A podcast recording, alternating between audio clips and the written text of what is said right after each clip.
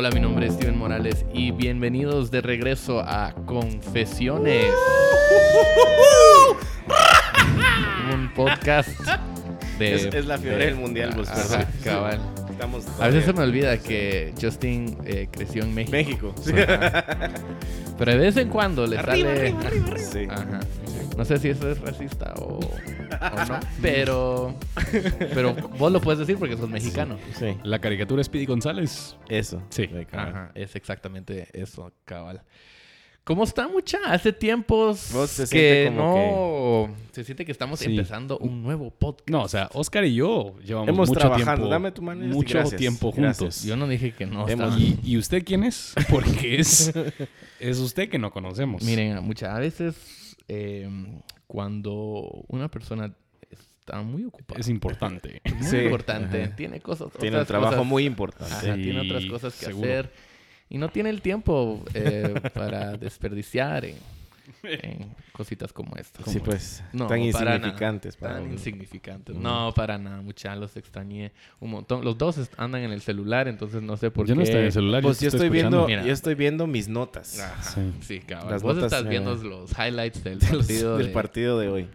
Muy buen partido, por cierto. Te, Ah, o veía- sea- te veías muy interesado hoy en el partido. Fíjate que... No, yo so- solo escuchando yo sé qué va a pasar. Wow. No, es, es un don. Es un don. ¿A quién le van ahorita en el Mundial? Ya se De los que se- todos. de- ajá, de los que quedan. Yo le iba a, a Brasil, Alemania, a España o a Argentina. O sea, vos le se ibas a América Latina. Sí. Bueno, a América Latina y a Alemania. Mm, yo le iba a Bélgica. Aguanta. A Francia, Bélgica, Sí, Inglaterra y Croacia. Yo sí le iba a Bélgica desde el primer partido que No los vi seas jugar. mentiroso. ¿En vos. serio? A la que mentiroso sos. En serio, pero ya no le voy a Por Bélgica pura porque ya, casualidad. Sí. porque ya perdieron. Sí. Sí. ¿Y vos a quién le vas?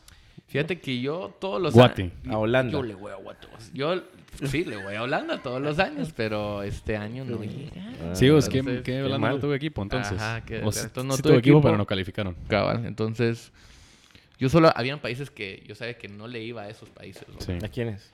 No le ¿A iba Brasil? a Brasil, hater. Argentina, Sos hater. eh, no le iba a ¿cómo se llama? O sea, Alemania. vas en contra de Latinoamérica. Alemania. Sí, no le iba a. México ni, ni a No, Colombia. México, a Pues México sí. yo estaba abierto a Pues este no, puro era creo yo, vamos. O sea, este sí solo quiere seguir siendo europeo.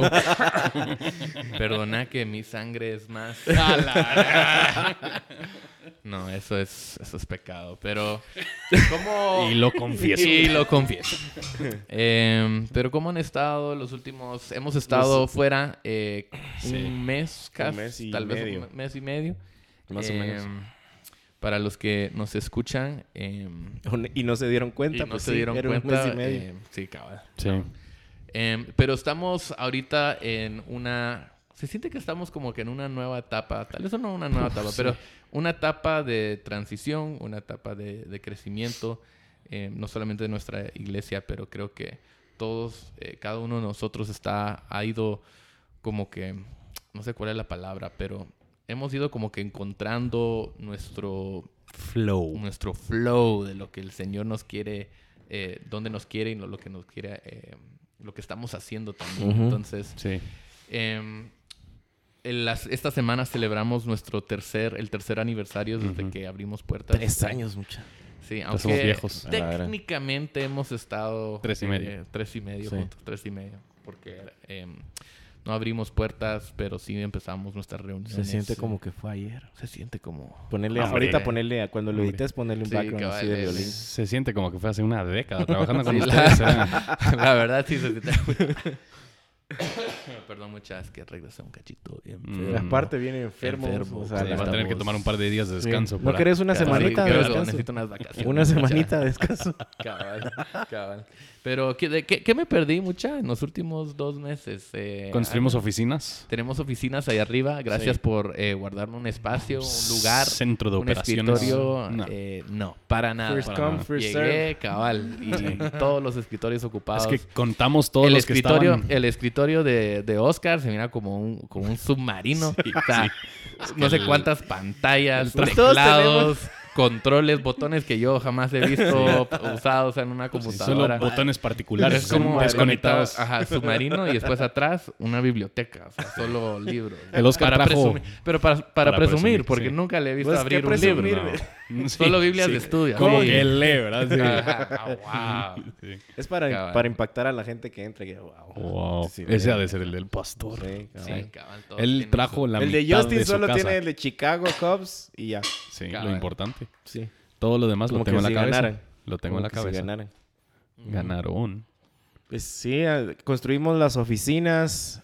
Hemos crecido un montón, ¿verdad? Sí. También. Sí, la iglesia ¿Cómo? sigue creciendo. ¿Cómo sentiste la iglesia ahorita que predicaste hace Sí, pues ya, domingos? sí, llevabas dos meses fuera y regresaste. Ajá. ¿Cómo te sentiste? Eh, en casa. Sí. Me sentí como, como que estuviera visitando por primera vez. Sí. No, se sintió, se sintió bien, o sea, un poco extraño estando fuera tanto tiempo. Eh, hay, como vos estabas diciendo que esta- hemos estado creciendo los últimos meses, entonces habían varias familias que, que No yo no, no, no conocía. Te preguntaron, no ¿y usted quién Yo- es? Sí, cabal, cabal. Había incluso hasta uno de los servidores, ¿no? Yo así como que, ¿te conozco? Este entró a la iglesia y hasta llegó a servir mientras que vos estabas fuera. Cabal, o sea, wow, qué, qué dedicación. Pero no, me, me alegra. Estaba hablando con, con mi esposa, con Gaby. Y sí, uno siente. Es bonito ir, poder ir a otro país Sí. y aún así reunirse con otros cristianos y encontrar otras personas que creen las mismas verdades, pero al mismo tiempo no hay nada como estar en casa, estar con esa tu familia, las personas con las que estás creciendo eh, semana tras semana eh, con tu comunidad misional, con las personas que te están discipulando y quienes tú estás discipulan- discipulando también. Entonces, em, honestamente yo no entiendo cómo la gente, cómo hay algunos cristianos que no van a la iglesia o no quieren ir a la iglesia o que no se comprometen con, un, con una iglesia, no por el simple hecho de, o sea, de, de asistir a una o para cumplir, pero esa, esa familia no, no se experimenta en ningún otro lugar. Entonces, eh, sí, me alegró bastante estar de regreso. Gracias por Qué bueno. eh, permitirme Mira, regresar. No, y- no te guardamos una oficina, pero sí guardamos tu lugar pastoral. O sea, si Sí, regresaste, o sea, podríamos haber quitado tu, cabal, puesto. Tu nombre. tu nombre, Tu nombre sí, tu autoridad pastoral. ¿Y usted quién es? ¿Y usted por qué llega a predicar? O sea, no. Pero no lo hicimos. Cabal. Pero una sí ya tenés ahí arriba. Una Más- silla, más que cabal, suficiente. una esquina ahí Más donde que puedo... suficiente. ajá. Oscura. Oscura. Sí, y cambiaron, o polvo. sea, fría. y cam- pero sí cambiaron un montón. Cambiaron la clave del wifi, Sí. cambiaron La chapa de la puerta. chapa, o sea, el Pero eso, candado. eso fue hoy. O sea, hoy yo me quedé afuera No, yo vine el sábado para el, el entrenamiento de diáconos Y lo habían cambiado. y no estaba, entonces y Lo me quedé afuera. lo cambiaron el Tuve viernes. que llamar a, cabal, tuve Sí. que llamar al, al Alejandro para que me abriera. Decir, "Pucha, Muchas neta, cosas han cambiado. Todo ha cambiado. Todo ha cambiado, todo ha cambiado. Ya no Pero me puedo estacionar de este lado de la calle, ahora me tengo que estacionar del Sí, pero eso fue cambio de ellos. Eso no fue cambio nuestro. fue- O sea, eso fue sí, cambio de los vecinos. Cabal, cabal. Em, pero ¿qué, qué hemos estado... em, eh, ¿De qué hemos estado hablando? O sea, eh, Justin, tal Sí. vez podrías compartir un poco este último aniversario. Sí. Eh, no quisimos hablar mucho de, de reforma. Eh, yo recuerdo hace dos años, o hace un año tuvimos a, al pastor José Mercado y a, a Miguel Núñez con nosotros eh, y ellos nos animaron en la palabra, nos exhortaron hacia la unidad. Eh, el primer año celebramos, fuimos a, a un- tuvimos como un día familiar Sí. y celebramos todos y éramos como que más pequeños, obviamente. Y este año decidimos, decidimos hacer algo distinto. Eh, tal vez podías compartir Sí, un poco acerca bueno, pues para mí en lo personal siempre se sintió un poquito raro el, el celebrar un aniversario de la iglesia porque se siente como que estás planificando tu propia fiesta de cumpleaños Sí, donde, donde sos también el, el- la persona especial y te lo planificaste a ti mismo. Sí, Pues. quiero pastel de chocolate. Em, eh, Para quienes, para quienes les interese, a Justin le encanta que le celebren sus cumpleaños. no, Ah, sí. sí. Entonces pueden llegar a su casa. Pero no solo el día del cumpleaños. No, una Esta- semana toda antes esa semana. sí, y una semana después. Entonces Ajá. pueden llegar a su casa, le encantan las sorpresas, las sería visitas, Globos, Sí, payasos, cabal, maya- mariachis, Mariachis, música, eh, cohetes. regalos, No. sí. Así que sí. Ajá. cuéntenos si quieren Y no hacerlo. so- y o sea, vamos a toda su familia también. O sea, Sí. no vengan solos. Sí. Tiene una, una, una perrita en su casa, entonces pueden traer también sus mascotas Mascotas para que que jueguen también. juntos y todo. Ajá. Exagerado. Todo, todo lo contrario, lo que apenas escucharon. Pero, em, entonces, ya que nos desviamos en eso, em, eh, nosotros queríamos hacerlo de una forma distinta, en el sentido de que no queríamos, no queríamos hacer que Reforma sea el protagonista de su aniversario. Creemos que Dios es el protagonista de lo que, de lo que sucede dentro de su iglesia. Y en ese sentido lo que nosotros queríamos hacer era en este día que usualmente se trata mucho de la iglesia, queríamos ser de bendición a otros en vez de que otros pongan atención a nosotros.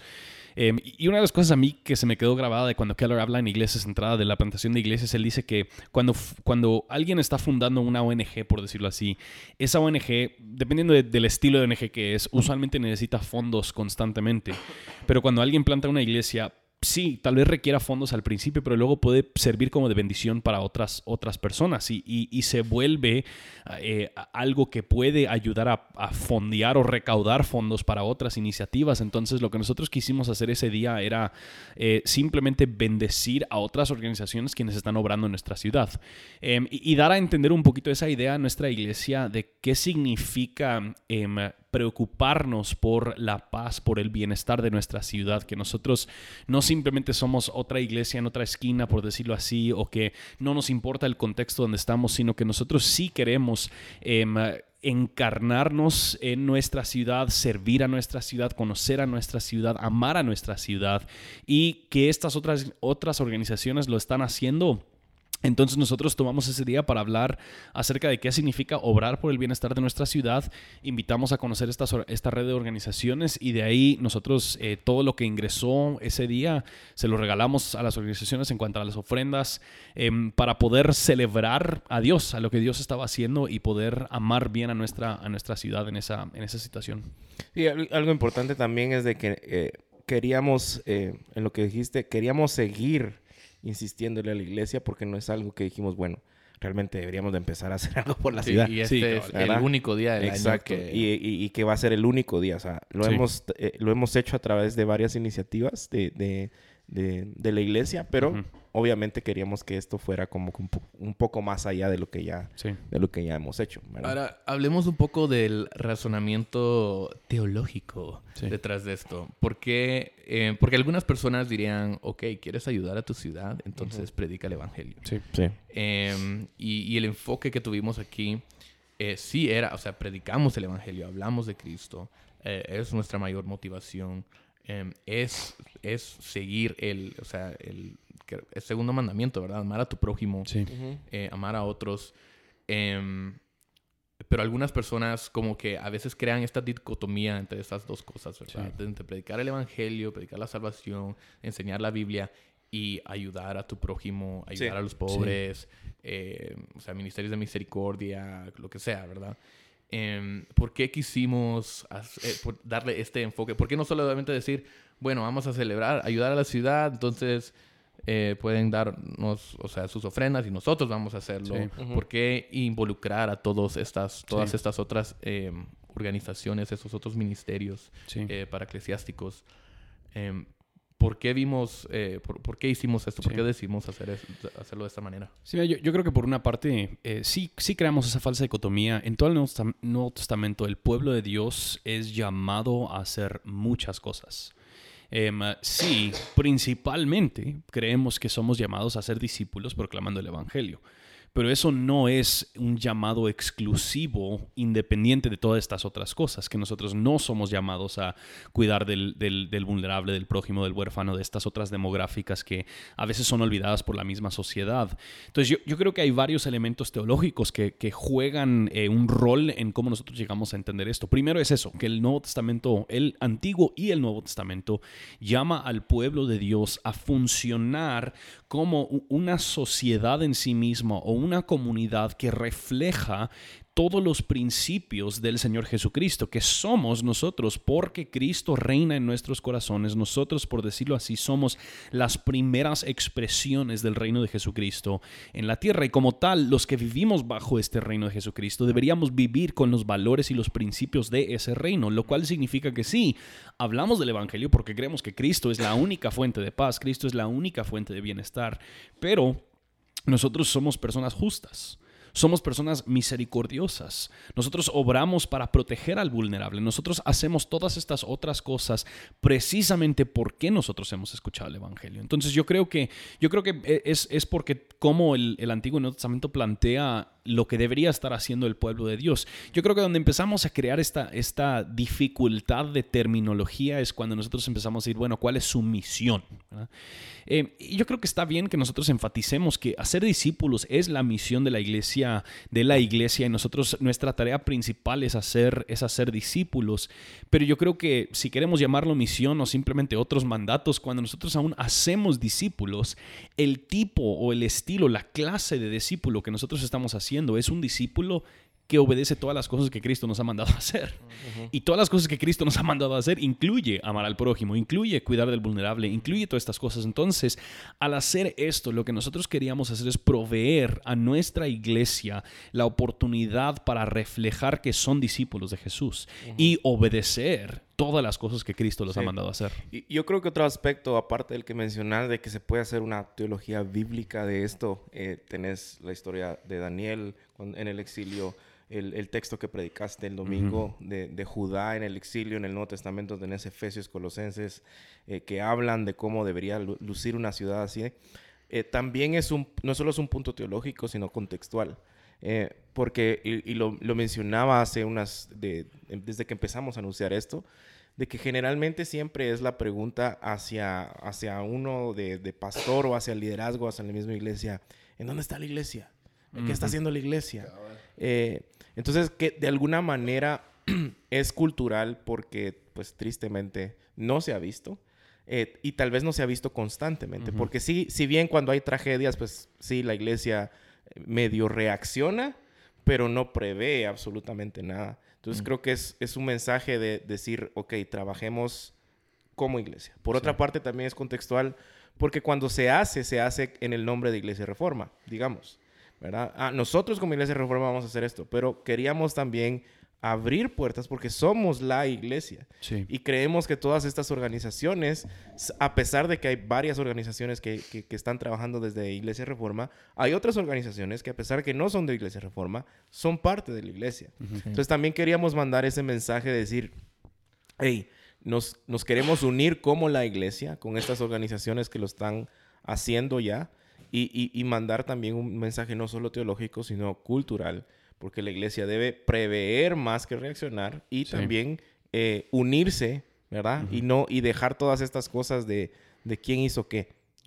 Sí, yo creo que tal vez lo peor aún cuando estamos hablando de estas organizaciones y el rol de la iglesia, ni es necesariamente que en, en muchos casos que la iglesia solo pasivamente no ha hecho nada, hablando con estas organizaciones, mm, algunos de ellos hasta sintieron em, menospreciados por la iglesia. O sea, ni es que la iglesia no, no había hecho algo, sino que lo que la iglesia había dicho o había hecho era, en, era menospreciar la obra que ellos estaban llevando a cabo. Entonces también... Hasta se sintieron extraños de que los invitáramos. Y les Exactamente, era para pues, honrarlos. Me imagino que en, en algunos casos... Eh, las, las iglesias tal vez incluso se sienten amenazadas por lo que están haciendo sí, los ministerios. Pero eh, regresando a, lo que tú estabas diciendo, Oscar, em, el otro día estaba, estaba con los diáconos de, de, en nuestra iglesia, estábamos hablando de los cambios radicales de, de mentalidad que una iglesia tiene que, que hacer para enfocarse más en las personas, más en el evangelio, que en las estructuras y los programas. Y en el libro Enrejado, El Enrejado de David, en el capítulo 2 creo que es,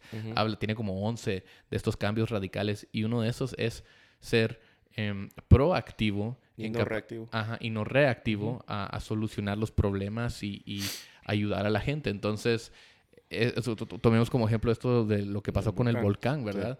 Mucha reacción, eh, pero ¿qué está haciendo la iglesia de manera proactiva para servir y ayudar esas necesidades que se presentan, que siempre están presentes? No solamente en los casos más extremos, que no hay que, no hay que crear una dicotomía entre estas dos y decir, no, eso fue mal. O sea, no, ambas cosas son buenas. Eh, tenemos que reaccionar a estas cosas, ¿verdad? Tenemos que ayudar, tenemos que servir, pero ¿qué más podemos hacer, ¿verdad? Como, como iglesia para ayudar esas necesidades. Y, especialmente porque históricamente lo mira siempre que pasa una tragedia. Y incluso lo hablamos nosotros antes de, incluso nosotros también de reaccionar y decir, bueno, ¿qué vamos a hacer? Dijimos, mantengámonos tranquilos porque siempre los primeros meses o semanas es una, un, se vuelca toda Guatemala y ayudan y las iglesias y todo. Y el problema nace después de eso. porque se sobre eh, Sí. saturan, digamos, de, de- de ayuda o de mano de obra o de, o de producto para comida o de ropa, lo que sea. Sí. Y el problema viene después, porque entonces otra vez como iglesia sentimos que, bueno, yo ya fui, ya di y ya trabajé y ya estuvo, ¿verdad? Y otra vez no es eso lo que vemos teológicamente que nos está mandando la Biblia a hacer.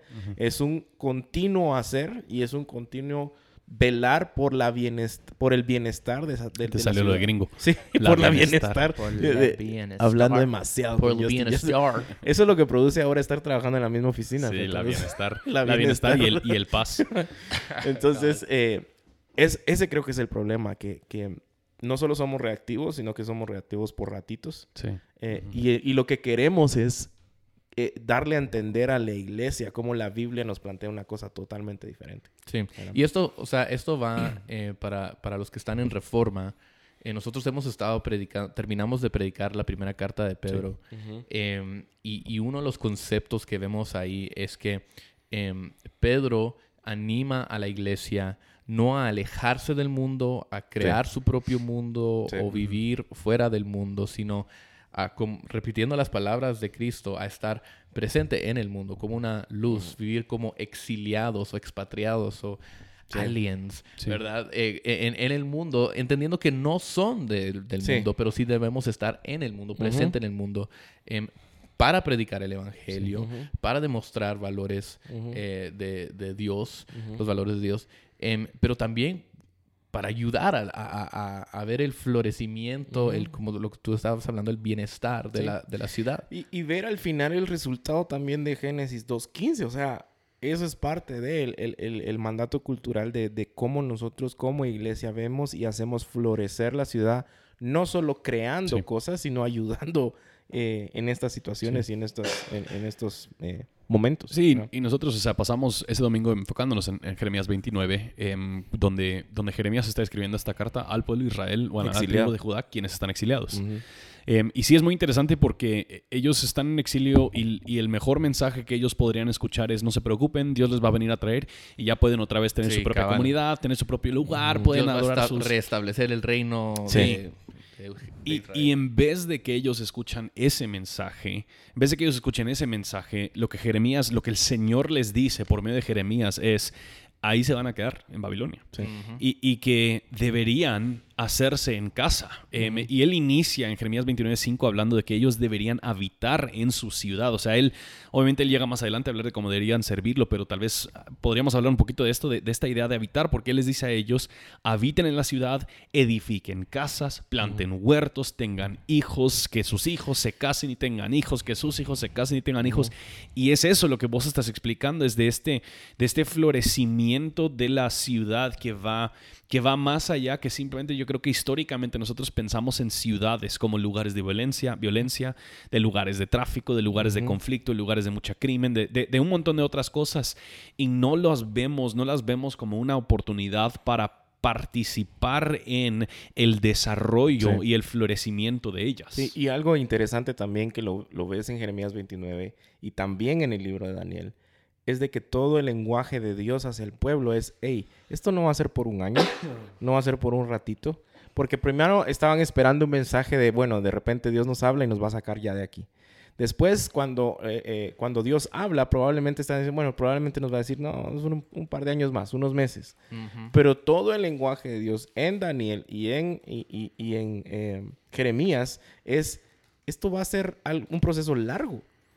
Construyan ciudades, edifiquen casas, que sus hijos tengan hijos, o sea, todo ese lenguaje. Sí. Incluso Daniel, hay un momento en donde Daniel está como turbado en su corazón, esperando una respuesta del Señor, como anhelando la promesa de que ya iba a terminar el exilio y Dios le dice, ah, ah, Sí. esto va a seguir, esto va a seguir. Entonces, muchas veces otra vez creo que también eso habla a nosotros de decir, eh, tal vez de irnos un poco a, a- a un extremo de decir, bueno, si Dios ya va a regresar, o sea, ¿para qué? O, o- o- o- o qué, Sí. ¿cuál es lo importante? ¿Qué es lo importante de eso? Pero otra vez, E, ese no sí, es el, sí no yo creo que lo que hace es hace que cambie nuestra perspectiva acerca de las ciudades, porque yo creo que nosotros solemos otra vez ver las ciudades como algo negativo. Bueno, caemos yo creo que en una de las extremas. Vemos, vemos solo Extremos. negativo. Extremos, sí. Una- uno de los extremos.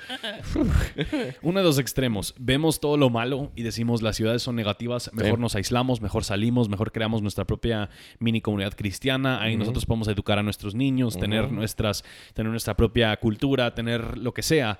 Em, o simplemente abrazamos absolutamente todo lo que sucede. Y hemos hablado un poquito de esto cuando hemos hablado en los podcasts de cómo la- el, el cristiano se relaciona con la cultura. Y yo creo que es muy parecido en ese sentido. Que nosotros somos llamados así, t- tener una, tener una presencia muy distinta dentro de nuestras ciudades que ni rechaza todo y ni abraza todo, sino que está dispuesto a afirmar y reconocer aquellas cosas que son buenas Sí. porque Dios ha creado las cosas como buenas y Dios ha creado al ser humano a su imagen y semejanza y hay cosas que por haber sido hecho a imagen y semejanza de Dios todavía podemos crear como buenos. Entonces sí, hay, hay mucho más oportunidad para educación en la ciudad de Guatemala de lo que hay en otros lugares. Hay mucho más oportunidad para, para negocio en la ciudad de Guatemala de lo que hay en otros lugares, para, para disfrutar de cultura, arte, buenos restaurantes, etcétera, etcétera. O sea, hay cosas buenas de este tipo de desarrollo de una sociedad que suceden porque hay muchas personas creadas a imagen y semejanza de Dios, Sí. quienes se han reunido de una forma concentrada en una ciudad. Cabal. Y creo que esto regresa, o sea, nace de tu entendimiento del Evangelio. Si tú entiendes que el Evangelio solo te salva, o sea, solo es tu ticket para ir al cielo, entonces en esta vida lo único que vas a querer hacer es separarte del mundo, no estar presente, no ayudar a otros, no ser, o sea, tú solo quieres estar en la iglesia y irte, irte al cielo eventualmente. Sí, y, hasta, y tal vez esto, esto va a sonar un poquito, un poquito pesado, pero yo creo que eso sucede cuando nuestro entendimiento del Evangelio inicia con la redención y no con la creación. Que cuando nosotros entendemos el Evangelio solo por medio de los lentes de que algo malo Cabal. pasó y tenemos, necesitamos que Dios lo arregle, em, a- a- ahí nosotros estamos empezando solo con la mitad de la historia. Las cosas iniciaron Génesis bien. uno y dos. Exacto, las cosas iniciaron bien. Y, y tenemos que reconocer que el, el Evangelio es una restauración, una reconciliación de estas cosas buenas que fueron creadas ahí. Pero cuando empezamos solo con, con esta idea de, 3. de redención, de Génesis 13 y en adelante, o Génesis 15, aún en Sí. muchos casos, ya, ya no vemos y no, no Y- matiza nuestros lentes, Génesis 2 y, Y 1 al, y 2. y al mismo tiempo el otro extremo de eso es ver todo sin la luz de la glorificación, en Ujú. donde crees que en Sí. este tiempo, sin que Cristo venga a restaurar todas esas cosas, vamos a poder llegar al punto de... Sí, al dom- de el dominionismo, Al algo así, dominionismo, todo este tema de tomar el poder y, y cambiar las estructuras, eh, el reino aquí ahora, o sea... Creo que esos dos extremos son peligrosos y es al final en donde la iglesia se ha mantenido, Sí. ¿verdad? Y el Evangelio otra vez nos da ese balance. ¿Cómo? Haciendo precisamente esto, una teología bíblica. que Toda la Biblia habla Tanto de creación como glorificación. Eso es bueno, buen punto. Cabal. Y, y creo que nuevamente, si, si tú entiendes que el Evangelio, en el Evangelio te- tenemos esta imagen de Cristo eh, que, que estaba a la diestra del Padre, saliendo del cielo Sí. Y descendiendo a- hacia nosotros, entrando a nuestro mundo, siendo como un exiliado, siendo como una persona, como un extranjero, viviendo en nuestro mundo, sufriendo con nosotros, como nosotros, y a, a fin de cuentas muriendo por nosotros Sí. Em, para redimirnos, para salvarnos, pero también para traer, o sea, llevar a cabo la redención de todas las cosas. Em, entonces, cuando vemos eso y, y consideramos, ok, a la luz de quién Cristo es y lo que Cristo ha hecho para mí, para la iglesia, ¿qué debo hacer yo? Sí. eh, con, con el mundo a mi alrededor? ¿Cómo debo actuar yo hacia las personas a mi alrededor? Y ves que el Evangelio realmente es la mayor motivación, Sí. es la ma- motivación principal y es lo que nos mueve a través del Espíritu de Dios a amar, amar verdaderamente a nuestro prójimo de una manera muy tangible, de una manera en que no solamente compartimos el Evangelio, pero también nuestras vidas, Sí. donde ayudamos a otros, donde estamos dispuestos a sacrificar como Cristo lo hizo, a eh, dejarlo todo como Cristo lo hizo, a obe- obedecer, Mm, obedecer, a, obedecer al Padre hasta la muerte Sí. como Cristo lo Sí. hizo. Y yo le agregaría ahí también porque creo que también eso ha sido un, un extremo, decir, sí, debemos de amar al prójimo, pero también debemos de ser buenos mayordomos de la creación. Porque podemos irnos a ese extremo en donde, pues yo amo al prójimo, o sea, mis vecinos, mi familia y esto, pero tal vez estamos siendo pésimos mayordomos de la creación. Y con eso me refiero también, al, obviamente, al mandato, al mandato cultural. Y ves que en Colosenses 3, creo que es donde dice, cuando trabajen, hagan todo para la gloria de Dios. O sea, es, es no solo son las personas, es la integración de toda la creación de Génesis 1 y 2. ¿verdad? Entonces a veces como que tendemos a hacer estas exclusiones de decir, eh, bueno, pues la creación o los animales o el trabajo o la sociedad o las artes o todas estas cosas no importan. Amo al prójimo. Pero creo que es algo. Sí, sí, yo creo que lo que, lo que también, lo que también esto nos, cuando Jeremías está diciendo que ellos habiten en la ciudad, eh, cuando nosotros entendemos ya todo a la luz de, a la luz de Cristo y su resurrección. Nosotros podemos regresar a la cita tan famosa de Abraham Kuyper que no hay, un, no hay un solo centímetro cuadrado en toda la creación sobre el cual Cristo no clama mío. Cuando nosotros entendemos que aunque, aunque las ciudades tal vez no están funcionando conforme a su santidad, Él todavía tiene dominio, autoridad y poder sobre estas ciudades nosotros, los seguidores de Cristo, no le tenemos que tener miedo a la ciudad, no, no, tenemos que tener miedo a la cultura. Nosotros podemos estar presente en la cultura porque creemos que hay Cristo también gobierna, ¿verdad? Y yo creo que es bajo ese gobierno. Entonces que cuando entendemos eso, no solo podemos no tenerle miedo a las ciudades y, poder sentarnos ahí pasivamente adentro de ellas, sino que de ahí nosotros ya podemos ponernos a trabajar. Y eso es el punto donde lleva el pasaje Jeremías. Jeremías les dice, no solo habiten, planten muertos, etcétera, etcétera, edifiquen casas, pero oren y obren por el bienestar, por la paz de su ciudad, que hay, una, hay un elemento ya activo de parte del pueblo de Dios, quienes ellos están ahora participando en ver que su ciudad florezca. Sí, y creo que es tan fácil, la verdad, que eh, caer en esos extremos, ¿verdad? Donde tú dices, bueno, vamos a empezar a ayudar a los demás, porque hemos estado predicando el evangelio demasiado y no, hemos estado como que ayudando al prójimo. Entonces, ahora el enfoque es ayudar al prójimo, ayudar a, otras personas. y, es tan fácil, como tú dices, el otro extremo de irte a decir, bueno, vamos a, hacer que el reino venga, ¿verdad? Y vamos a establecer el reino de Dios aquí, ahora, eh, amando a los demás y cosas así. Y uno no el evangelio se pierde de, ambos, en ambos extremos, ¿verdad? Em, entonces, cuando empezamos a hablar de esto, y desde, ah, creo que desde el año pasado que estábamos hablando de Primera de Pedro, eh, estamos hablando del aniversario y lo que vamos a ver después, eh, en el resto del año, sí sentimos como esta carga de que es necesario traer una, eh, esta cosmovisión donde integramos, donde entendemos que realmente toda la vida y todo lo que hacemos eh, en, este mundo es, o sea, cae bajo el dominio de Dios y debe estar centrado en el Evangelio. Entonces no es, no se trata de hacer una cosa y no la otra, no se trata de crear estas falsas dicotomías que como a veces bromeamos en las redes, que si tú si, dices, o sea, mi color favorito, o me gusta el color azul. ¿Qué tenés con el negro? Eh, el blanco también es un eh, color. Sí, cabal. Entonces como que Ah, sí, o sea, esos también me gustan. Solo quería decir que me gusta el color azul. Entonces, eso siempre tiende a, pasar, a pasar en esas conversaciones y es la tensión que vemos tantas veces en nuestras conversaciones con las personas que están liderando estos ministerios, que están trabajando, que están ayudando a la ciudad. Siempre hay como que esta dicotomía con, contra la iglesia y, entiendo por qué a veces sienten eso. O sea, la misma iglesia eh, no es perfecta y ha hecho muy mal trabajo. Eh, de, entender eso y comunicar eso también, ¿verdad? Muchos tal vez ni lo creen. Entonces, em, lo que estamos, de lo que estamos hablando aquí es restaurar una, una cosmovisión bíblica de amar a tu prójimo, de predicar el evangelio y de someter todas las cosas a, la voluntad de Dios, al dominio de Dios.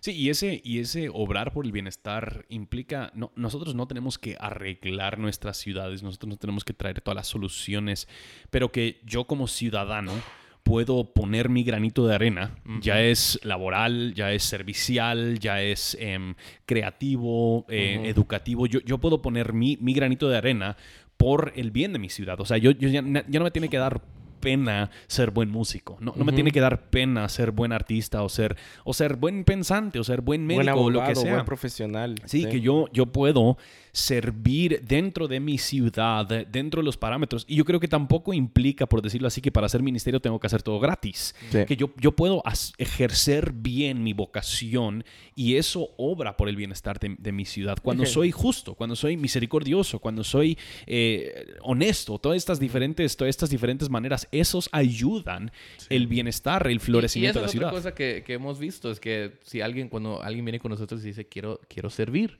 ok, en dónde trabajas, con, quién estás, o sea, en dónde estás, dónde pasas tu tiempo, quién es tu comunidad.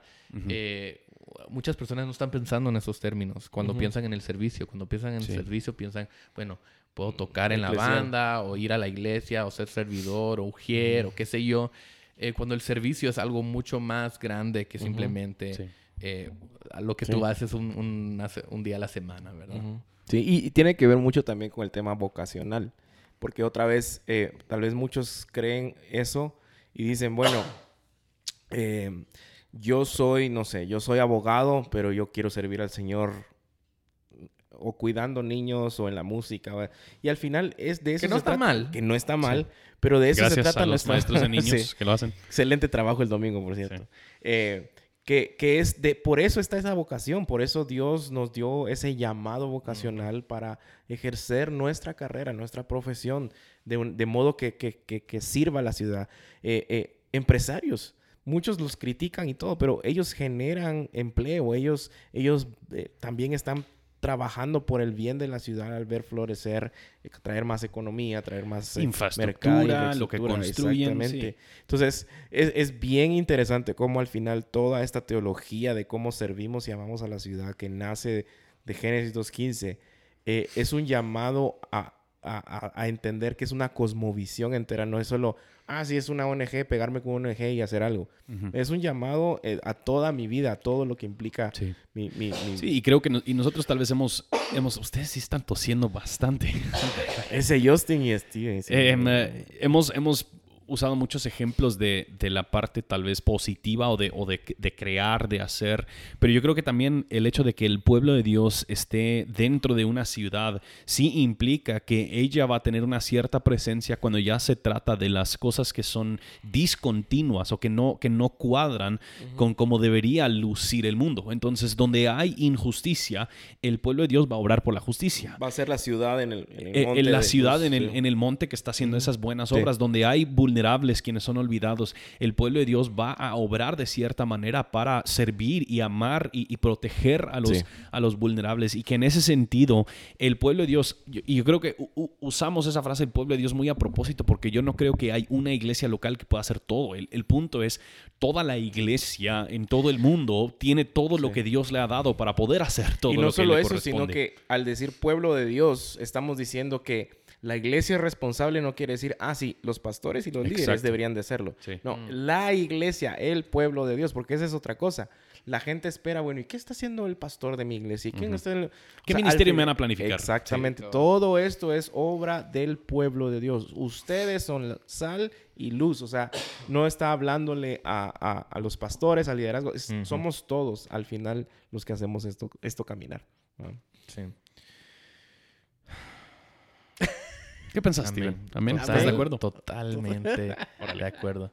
No, mucha, o sea, ya, em, ya llegando al, final de, este episodio, em, creo que una de las cosas que vamos a, vamos a seguir viendo y vamos a seguir eh, teniendo que hablar es eh, que también lo mencionamos, lo, estábamos hablando con, con los diáconos, es em, esa, esa doctrina, ¿verdad?, del sacerdocio de, los creyentes o, de, de, los santos. O sea, todos tenemos esa responsabilidad de, ayudar, de servir, de amar, de básicamente vivir como cristiano. como Cristo, ¿verdad? Como cristianos, vivir a la luz del Evangelio, empoderados por el Espíritu Santo para em, obedecer al Señor, lo que Él nos ha mandado y enviado a hacer.